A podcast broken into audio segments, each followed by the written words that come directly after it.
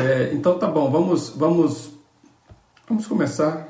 Minha oração é que hoje Deus possa abrir dentro de cada um de nós caminhos de vida e que possamos decidir coisas que Ele quer que nós decidamos, que possamos fazer aquela oração que muda as coisas. Em nome do Senhor Jesus. Amém.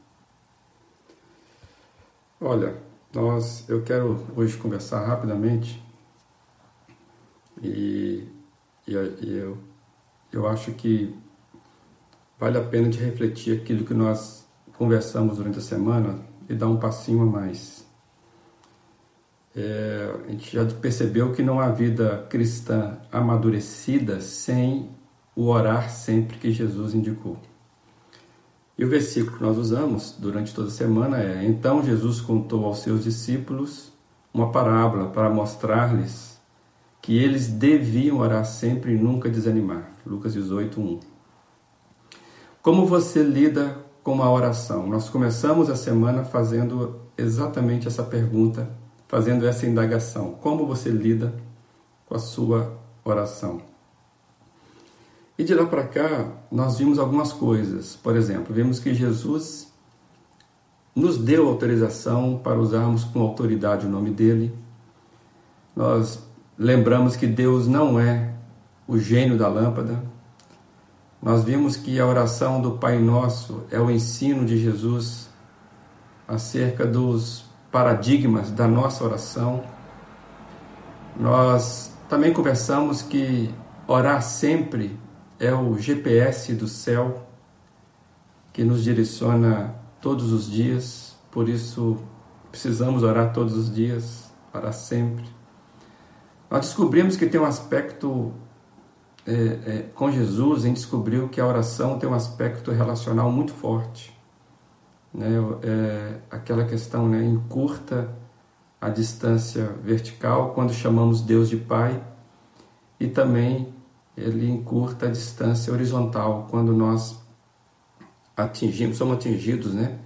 É, com, a, com a bênção de melhorarmos, de ajustarmos, de cuidarmos do nosso relacionamento horizontal. Aquela ideia do próximo, né? Da, do semelhante. É, nós já conversamos que a oração também nos ajuda a vencer os déficits de paternidade.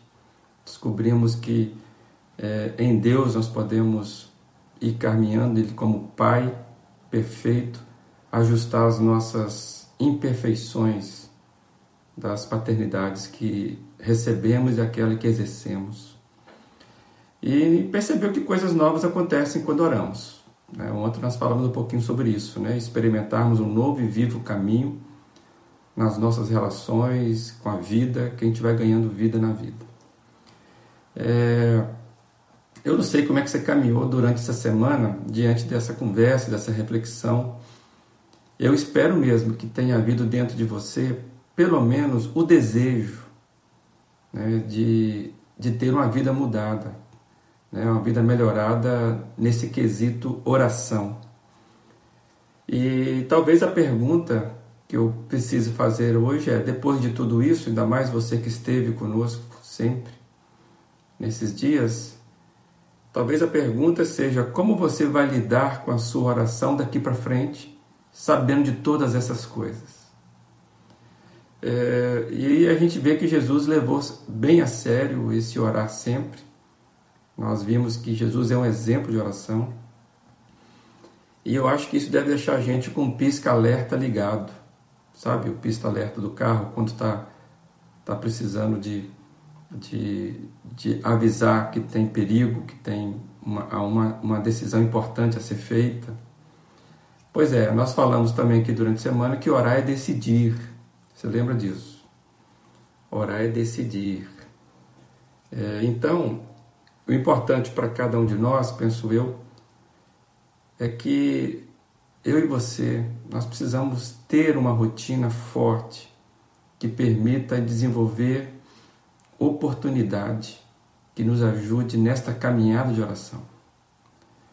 é, porque não, não, não é simples. Mesmo para aqueles que já têm uma rotina, a gente sabe como a gente é pego rapidamente pelas circunstâncias e muitas vezes nós nós negligenciamos ou não fazemos é, o que o nosso coração deseja, que é ter momentos profundos de, de devoção com Deus.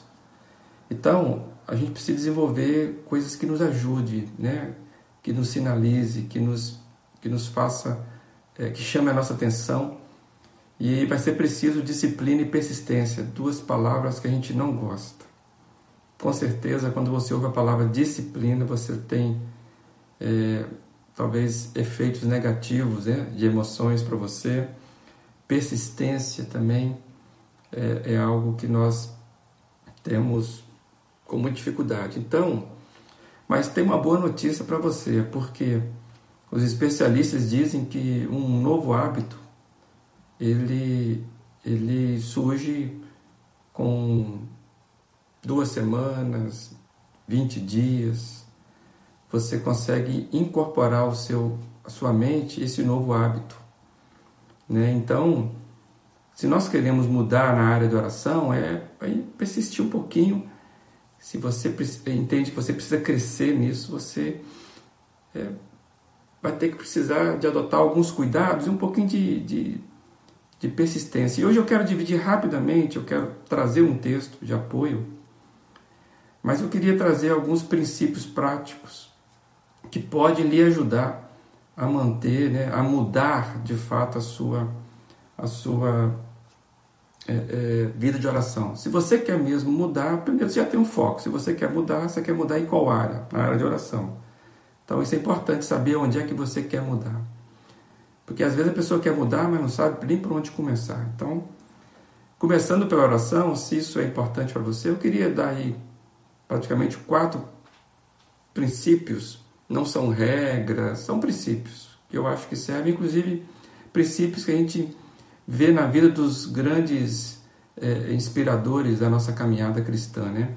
Pessoas que de fato tiveram uma vida próxima de Deus e disseram sobre isso. Por exemplo, é, eu nem coloquei aqui, mas por exemplo, grande, grandes biografias de, de, desses homens que nos inspiram, eles, homens e mulheres, né? Eles, eles dizem na sua maioria que o melhor horário é pela manhã.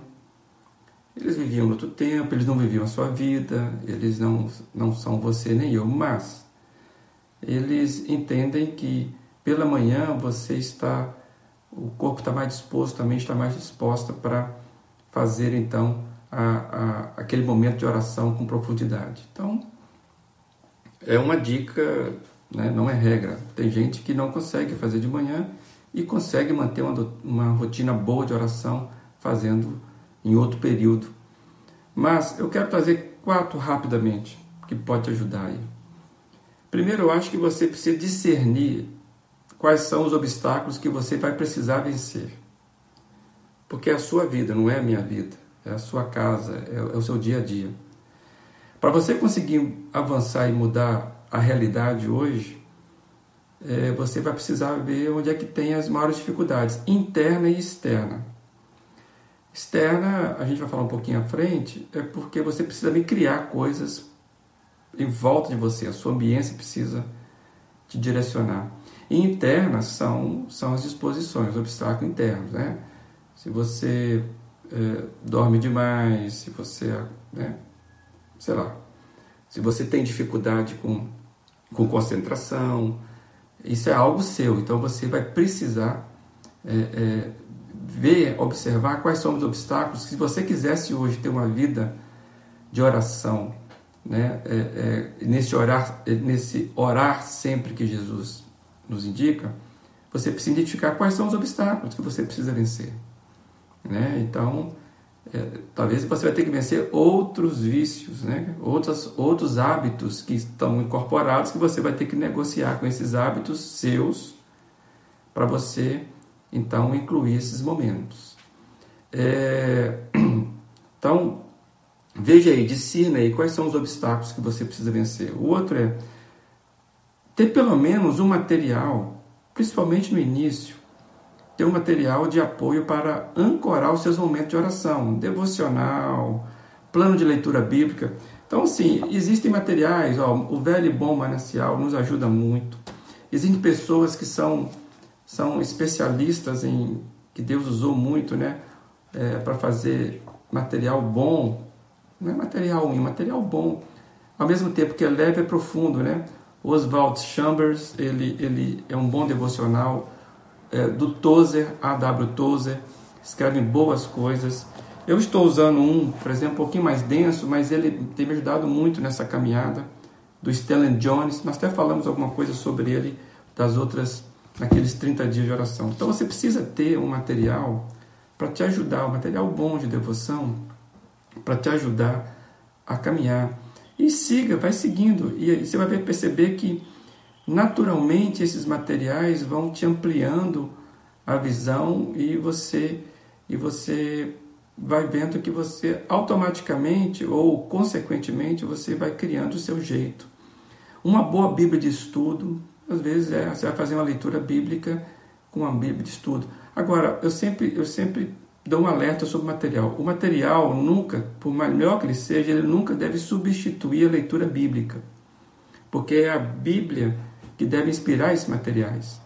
Então, se no devocional ele está ele tá, ele tá como referência, por exemplo, a parábola do semeador, e ele está usando apenas dois versos da parábola do semeador, a minha recomendação é que você vá na Bíblia e leia a, a parábola toda, para que você possa se alimentar diretamente da fonte. Aí depois você vai para o comentário.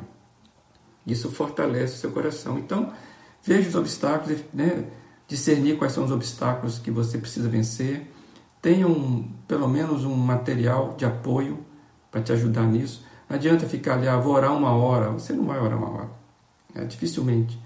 Então, esses materiais nos ajudam a concentrar em Deus e é importante você ter isso. Outra coisa, escolha um horário e um ambiente que lhe ajude. É, lhe ajude o quê? A concentrar, a ter liberdade na sua devocional, então, tem gente que quer fazer devocional fazendo comida, não tem jeito. Ou na sala quando os, os filhos estão passando, ou então onde tem muito barulho, onde você não pode concentrar. Então, você precisa te ajudar. Escolha horário e um ambiente na sua casa, onde você queira, para você se concentrar e ter liberdade. Jesus ia para um monte, ele se retirava do meio. Ele não ia para o monte porque o monte é santo, não é isso. Ele ia para o monte para se retirar da movimentação, dos encontros. As pessoas não deixavam Jesus em paz, entre aspas. E nós sabemos que tem pessoas que vão para as praças, às vezes conseguem concentrar, concentrar para um campo. Para um... E, e, você precisa na sua casa ter isso, isso muito, muito bom, ter um ambiente e um horário que você consiga fazer isso com profundidade. E por último, eu quero deixar aqui é que você vai precisar de algo que muita gente vai assustar agora. Mas se você quer mudar de fato, você precisa ter pelo menos um companheiro, uma companheira de, de mudança. Ter um parceiro de mudança. Alguém, alguém, ninguém muda sozinho, gente. E nós precisamos de alguém que está sintonizado com a gente e que também deseja, deseja, vestir em mudança. Se eu, se eu resolver é, é, praticar uma corrida, e hoje eu, eu sou sedentário, eu preciso de alguém para me incentivar para ir comigo. E eu não posso chamar quem já está correndo há três anos, quatro anos, porque ele não vai ser ideal para mim, porque ele já está num outro ritmo. Mas pode ser que eu tenha alguém que está com o mesmo desejo que eu, de caminhar, de correr. E essa pessoa também está como eu, sedentário. Então, essa pessoa vai me ajudar, ele vai ser parceiro de mudança. Vamos começar no nosso ritmo, nós vamos compartilhando a caminhada e daqui a um tempo estamos juntos, na mesma pegada, e aí nós vamos avançando, um vai incentivando o outro. Aquele filme Toy Story, né, do, do, dos brinquedos que tem vida, né? Aquele filme ele tem uma lição muito bacana sobre isso. Eu, o grande medo dos brinquedos era se perder em tempos de mudança. Né? Então, o lema do líder ali dos brinquedos, né, que é o Woody, o, o bonequinho cowboy, O lema era que cada um tivesse um parceiro de mudança, para que ninguém se perdesse, para ninguém ficasse para trás. Então, amados, nós precisamos ter parceiros de mudança. Não sei se você consegue visualizar hoje quem poderia caminhar contigo. Porque ninguém muda sozinho, nós vamos precisar mesmo de pessoas caminharem conosco sempre. Se, se nós não mudarmos a nossa é, ambiência em volta também, nossa ambiência relacional, se não tivermos companheiros para prestarmos conta, né? se você faz um acordo, você combina esse acordo para depois ser cobrado dele, para dividirmos experiências e fardos, ter uma pessoa para que a gente possa dividir. Olha, esse texto de hoje que você leu também foi bacana, conversar sobre isso é muito importante. Dividir os fardos. É, se a gente não fizer isso, amados, possivelmente vamos ficar no meio do caminho, vamos ficar só com a vontade de mudar, só com as nossas boas intenções de mudar, mas não vamos mudar de fato. Então, e lembre-se, a oração ela encurta o relacionamento, né? ela trabalha o nosso relacionamento, ela aproxima a gente de, de outras pessoas. Então, que você possa usar o próprio mecanismo da, da oração para identificar uma pessoa que está com, com o mesmo desejo com você, que queira caminhar com você no seu ritmo e vocês irem juntos. Então, vocês podem adotar o mesmo, o mesmo devocional e depois estarem conversando, né, numa parte do dia sobre isso, mesmo, mesmo pelo WhatsApp, mas alguém que você de fato caminhe com você. Os casais às vezes conseguem fazer isso, né? Um vai apoiando o outro e aí as coisas vão vencendo mais facilmente. A igreja é uma fábrica de companheiros de mudança. O que é a igreja? A igreja é isso, é um suportando o outro. E o nosso em casa, que são, que são os pequenos grupos da nossa igreja, é uma estratégia de encontrarmos amigos de caminhada que vão no nosso ritmo. Né? Então, fica aí a dica para vocês. São essas dicas aí é, que vai ajudar você de fato. Se você quer decidir mudar, você vai precisar tomar decisões como essa. Tá bom? Fica essa dica. E eu quero compartilhar aqui um texto é, de uma história que é de companheirismo, de mudança e tudo passou por oração. E essa história é muito bacana de, de, de, de a gente conhecer. É um pequeno livro que Paulo escreveu, uma carta que ele escreveu a um, a um homem, amigo, irmão, e ele escreveu uma carta muito pequenininha, mas tem grandes coisas nessa carta. E eu vou ler então apenas três versos de Filemon. Filemon, no capítulo 1, logo na, na introdução dessa pequena carta, olha, olha interessante como Paulo se dirige a partir do verso 4. Sempre dou graças a meu Deus lembrando-me de vocês nas minhas orações, porque ouço falar da sua fé no Senhor Jesus e do seu amor por todos os santos. Oro para que a comunhão que procede da sua fé seja eficaz no pleno conhecimento de todo o bem que temos em Cristo. Seu amor me tem dado grande alegria e consolação, porque você, irmão, tem reanimado o coração dos santos. Muita coisa aqui para a gente ver. E eu quero destacar rapidamente dentro do nosso tema. Mas bom lembrar aí, para quem não está acostumado com o texto bíblico dessa história, Paulo está escrevendo a um homem, Filemon, e Paulo está intercedendo em favor de Onésimo, quem era Onésimo? Onésimo era o escravo, naquela época tinha escravo, era o escravo que tinha fugido de Filemão. Filemão era o senhor de Onésimo, Onésimo tinha fugido dele. E Onésimo, nessa fuga, acabou encontrando Paulo lá na frente, na prisão, e, e Onésimo, então, se converte ao Senhor Jesus. Então, o que Paulo está fazendo é resolver esse problemaço.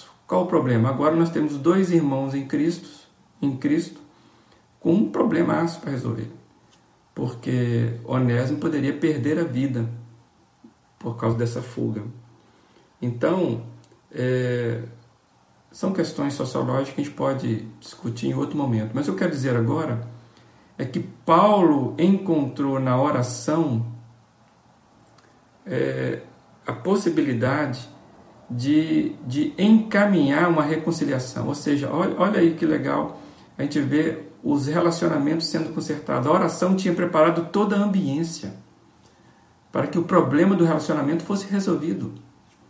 E, se, e eu, eu, eu, eu quero apenas é, destacar que esse fator, esse fator relacionamento foi provocado pela oração. E a gente vê aqui que as orações estavam, estavam comandando a decisão e unindo as pessoas. Olha que interessante, o texto vai dizer assim: ó, sempre dou graças a Deus, ou seja, ele tem motivo de agradecimento porque ele sabe que tem uma pessoa que também é temente a Deus. Lembro, lembrando-me de você nas minhas orações. Olha, isso que é companheiro de oração. Se, se você tem um companheiro de oração que caminha com você, que sabe dos seus, da sua vida, é, é, é, sabe de você, com certeza, quando ele falar algo para você, você vai dar ouvido, porque ele não é simplesmente um alguém qualquer, ele é seu companheiro de oração. E aí Paulo está ali, olha, lembro sempre das minhas orações. E é isso que acontece, nós temos intercessores que oram por nós. E aí Paulo conhece a fé dele, Paulo sabe do amor dele. Se Paulo conhece o coração daquele moço, ele poderia interceder em favor é, de um relacionamento. E mais, oro para que a comunhão que procede da sua fé tenha, tenha eficácia Olha, olha que interessante, né? E, e ele, ele vai dizer mais que um dos fatores daquele moço era que ele tem reanimado o coração de todos. Então, amados, o que eu quero trazer aqui é que a oração está presente nesse ato de reconciliação, ganhando relacionamento, ampliando caminhos novos, caminhos vivos, aquele que traz para a gente. E Paulo só pôde fazer isso porque Paulo tinha é, em Onésimo um companheiro. E tinha mais, é, é, é, em Filemon, alguém que entender isso, porque eram pessoas que oravam. Então, a oração ela vai criando essa ambiência, ela vai trazendo é, relacionamentos que nos, nos, nos ajudam na caminhada. E, e aí vai chegar um momento que as orações vão comandar todas as decisões e Deus estará unindo pessoas em nosso favor, em volta da gente, para que a gente possa influenciar e ser influenciados ainda mais. Amados, aqui tem então em Paulo, nessa carta de Filemão, um belo testemunho dos benefícios da oração produzindo relações maturas. Que tenhamos companheiros de oração que nos faça viver o que Jesus desejou para todos os seus discípulos né, para todos os seus seguidores. Orar sempre e nunca desanimar. Decida por mudar, mudar a sua vida de oração e isso mudará você. Decida por mudar a sua vida de oração e ela mudará você. Que Deus te abençoe. Espero que tenha sido momentos de, de crescimento Espero que não tenha sido em vão essa semana, essa caminhada sobre oração e que você possa é, urgentemente melhorar cada vez mais a sua, a sua vida de oração dentro, das, dentro da perspectiva de, do Senhor Jesus. Tá bom, amado?